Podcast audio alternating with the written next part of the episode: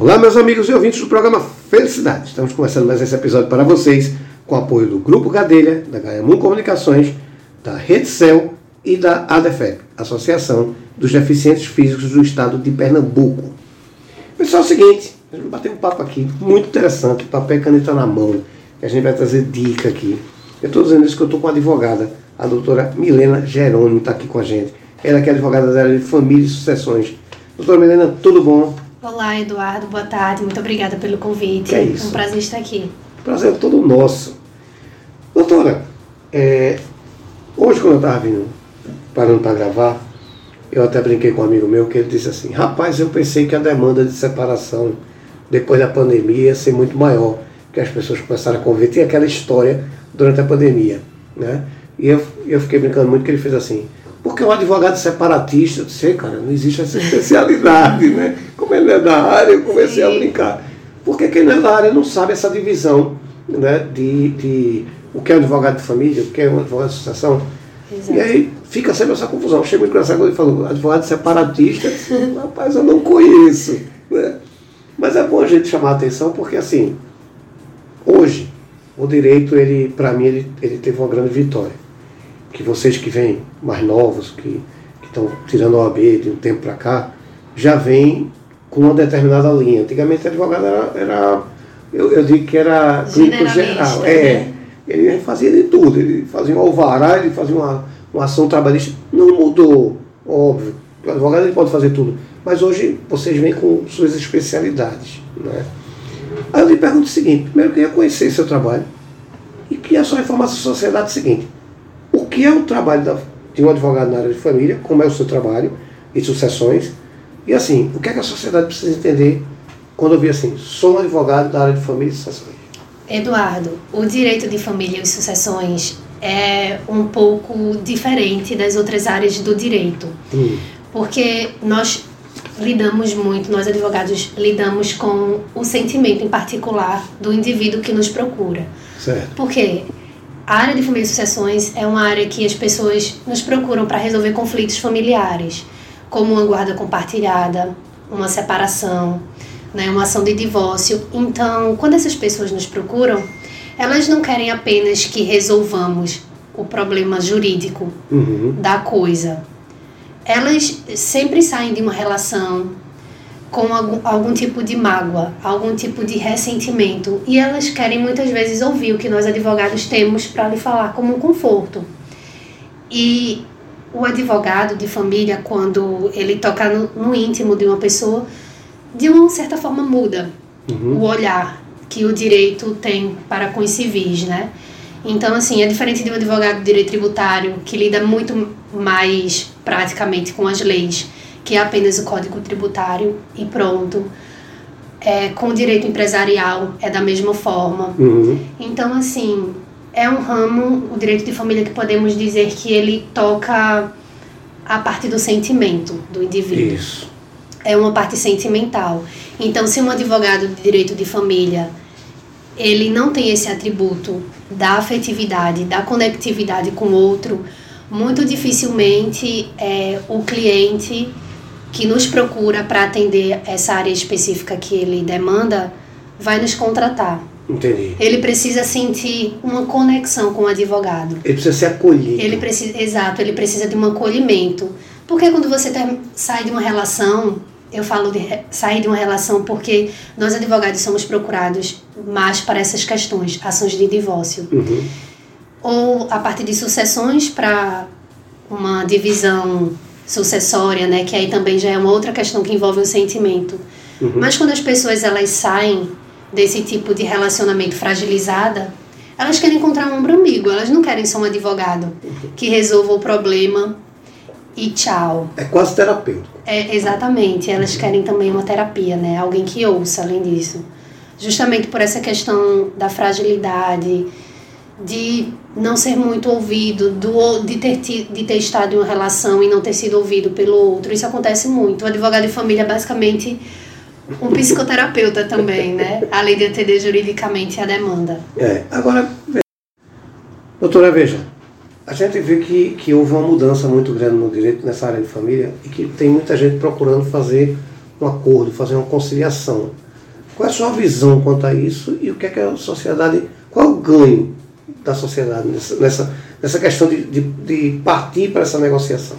Eduardo, eu acho uma proposta excelente, essa questão conciliatória, porque no judiciário, apesar dele ter mudado muito uhum. e ter avançado, nós ainda contamos muito com a morosidade, que é a lentidão. Certo. Muitas vezes as varas elas não atendem em um tempo exíguo a quantidade de processos que ela, que ela demanda. Muitas vezes nós não temos varas suficientes para isso. Uhum. Então, o advogado ele é justamente um mediador, ele é um conciliador.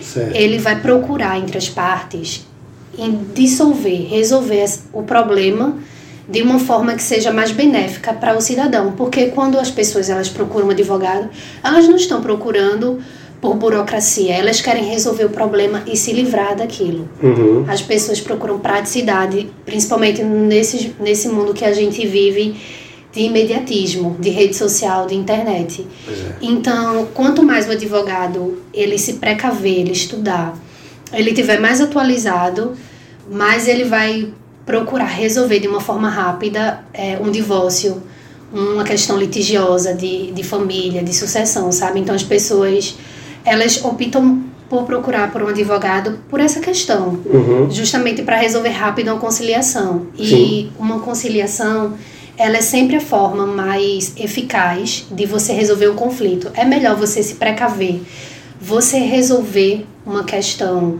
quando ainda está no comecinho, Sim. do que você prolatar alguma coisa e aí resolver ao, ao final com mais, como eu posso dizer, um pouco mais de, complicado, porque querendo é, ou não, o judiciário. Exato.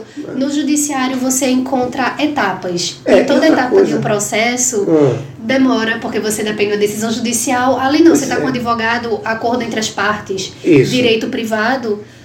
Os dois resolvem da maneira que bem entender, que fica mais benéfica para ambas as partes. Sim, e ainda tem um prejuízo muito grande, porque eu costumo dizer o seguinte: quando a gente está passando para uma conciliação, ninguém vai perder. Exato. Uma sentença, alguém perdeu. Exato, né? isso. Então alguém foi, ficou contrariado, isso, por isso que chegou a sentença. É, é uma proposta muito legal, essa proposta que o judiciário traz, né, de conciliar uhum. entre as partes. É muito bacana. É, o judiciário ele avançou muito nos últimos, nas últimas décadas, é, principalmente olhar... no direito de família, mas precisamos avançar ainda mais. É, já é um olhar humanizado, eu acho que já isso já é um e uma grande vantagem para quem está fazendo uso dele. Exato. O direito de família, ele se caracteriza basicamente por isso, né? Porque se nós não mudarmos, se nós não debatermos as leis, se nós não procurarmos alterar jurisprudências, uhum. porque o, o judiciário ele se move justamente por esse caminho.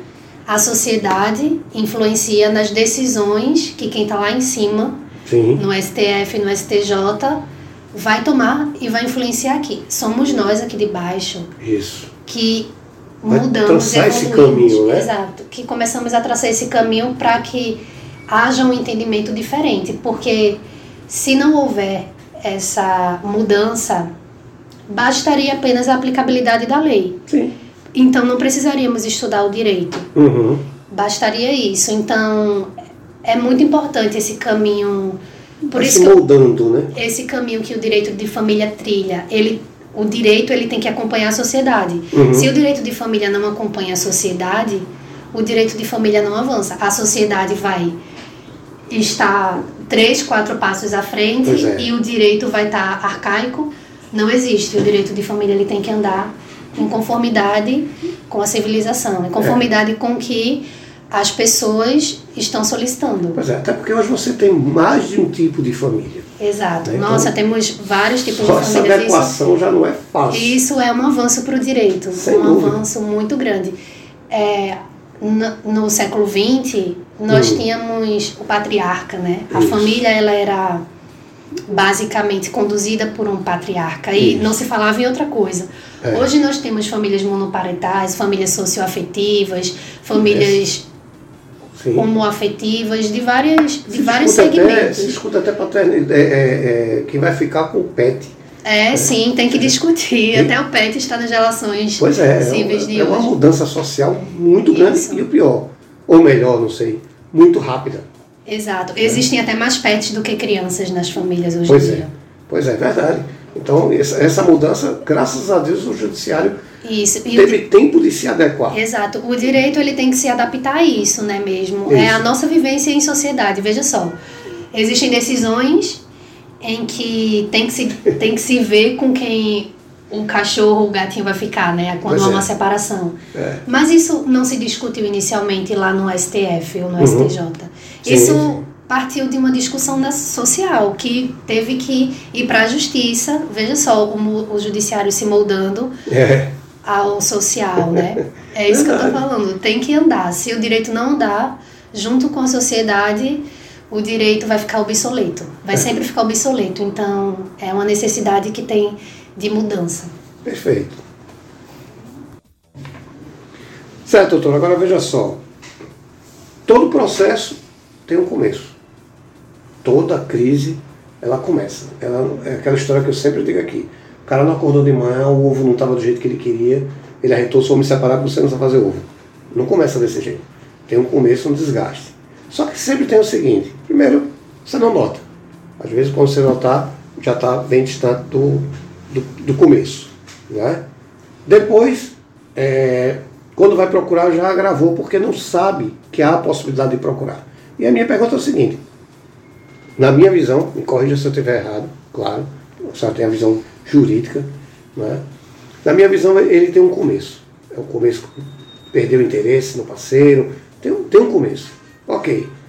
Qual é o momento de eu procurar uma, uma ajuda jurídica e se eu posso fazer uma consulta prévia ao advogado? Sim, Eduardo, é muito interessante essa sua pergunta. E é sempre importante no direito as pessoas buscarem a prevenção Certo. Para evitar conflitos maiores, né? Uhum. Então, quando houver situações em que o casal se depara com uma possível separação, pode sim procurar um advogado para uma consulta prévia, para não acarretar um problema de uma possível agressão, de uma violência doméstica. Isso é muito comum acontecer e as pessoas apenas procuram o advogado quando a situação já extrapolou todos os limites da dignidade. Uhum. Então, o mais importante, o mais indicado são as pessoas nos procurarem, Uhum. procurarem nós advogados previamente, certo. fazer é uma, possível. isso, uma conciliação, como você havia falado, Certo. para que as pessoas não saiam mais feridas, ainda, ainda mais das relações, né? Sim, sim. Porque o dia a dia, é, antes da pandemia, as pessoas não precisavam se encarar Uhum. se encontravam de manhã e só no final da noite após o trabalho. Era Tinha só essa- curtir. Exato, tinha essa rotina todos os dias. Então o casal não precisava debater Uhum. firmemente questões. E a pandemia colocou as pessoas 24 horas, cara a é. cara. É difícil você lidar com o outro. É, descobriu o Não, defeito do não é outro. fácil, exato. E aí, quando o casal começa o primeiro desentendimento, já é, liga o sinal de alerta, Certo. porque tem alguma coisa errada. Já é hora de procurar Exato, ali. já é hora de procurar, já é hora de se precaver. Uma, é melhor você sofrer, Sim. mas você sofrer de uma forma que não prejudique o outro Sim, e nem se prejudique. Um, um Porque sofrimento em- inteligente, programado. Exato, em muitos casos a separação ela gera violência, violência doméstica. E geralmente nesses casos quem sofrem é a mulher. Pois é. A mulher geralmente é vulnerável da relação. É, tem, tem essa perda, né? Direta. Exato. Então, isso. É, é, deixa eu fazer uma. Vamos puxar a orelha de quem está nos ouvindo agora. certo? Certo. Existe um instrumento hoje chamado contrato de namoro, Exato. que não caiu no uso ainda, É algo bem recente. não é? Mas que eu acho extremamente, eu acho extremamente importante. Se eu fosse namorar hoje, eu faria um contrato de namoro, com certeza, para deixar importante, pré-determinado. É porque tem aquela história, aí eu vou puxar a orelha, é Eduardo que está falando. Tem aquela história de que ah, eu me casei com fulano, fulano bebia, mas ele vai deixar. Ah, fulano era um cara que vivia de balada, coisa e tal, casei, ele vai deixar. né? Só que isso da boca para fora. E às vezes, mais na frente não se cumpre, e o culpado sempre é o outro. Né? Você sabe que você entrou na relação dentro dessa sistemática e diz assim, não, mas fulano vai mudar. E às vezes você não tem um amparo legal para dizer assim, a gente acertou isso, você não fez.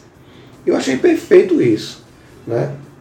É uma segurança, doutora, para quem entra numa relação Eu, eu acho que deve ser muito chato você dizer assim, quer namorar comigo? Quero. Assine aqui um contrato de namoro. Não é nada confortável, né? Não é nada confortável. Assuste em primeiro momento. Mas é importante a sociedade entender isso. Extremamente importante. É algo que o uso está se tornando constante. Perfeito.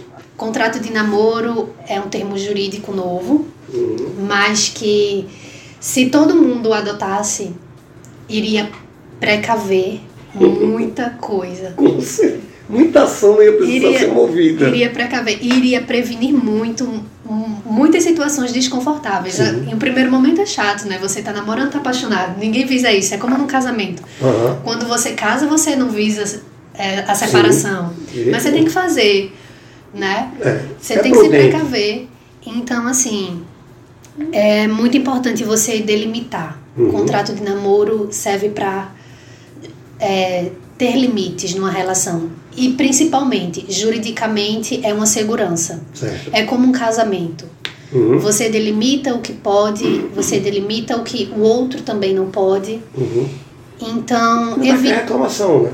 reclamação e conflitos e conflitos de ordem econômica também. Sim, sim. Porque são muitas situações que namorados convivem e eles não se dão conta de que isso pode gerar uma união estável. E na verdade gera. Sim. A partir do outro dia que você convive com o outro, já se configura uma união estável. Pois é, complicado. E aí, um vive em união estável, mas e se o outro não viver em união estável? Pois é. Então, é sempre bom você se precaver. Vamos morar junto, mas como vamos morar juntos, mas como namorados. Então, vamos delimitar o seguinte, um contrato de namoro. Entendi. Vamos morar juntos, mas nós queremos uma união estável. Então, vamos procurar um advogado e realizar uma união estável. Se Perfeito. queremos casar, vamos procurar um advogado, vamos procurar fazer tudo certinho para que casemos Uhum. tudo direitinho. Mas as pessoas, elas, o brasileiro em si, não se precaver dessa forma. Entendi. O brasileiro pula etapas. Uhum. Que é ruim.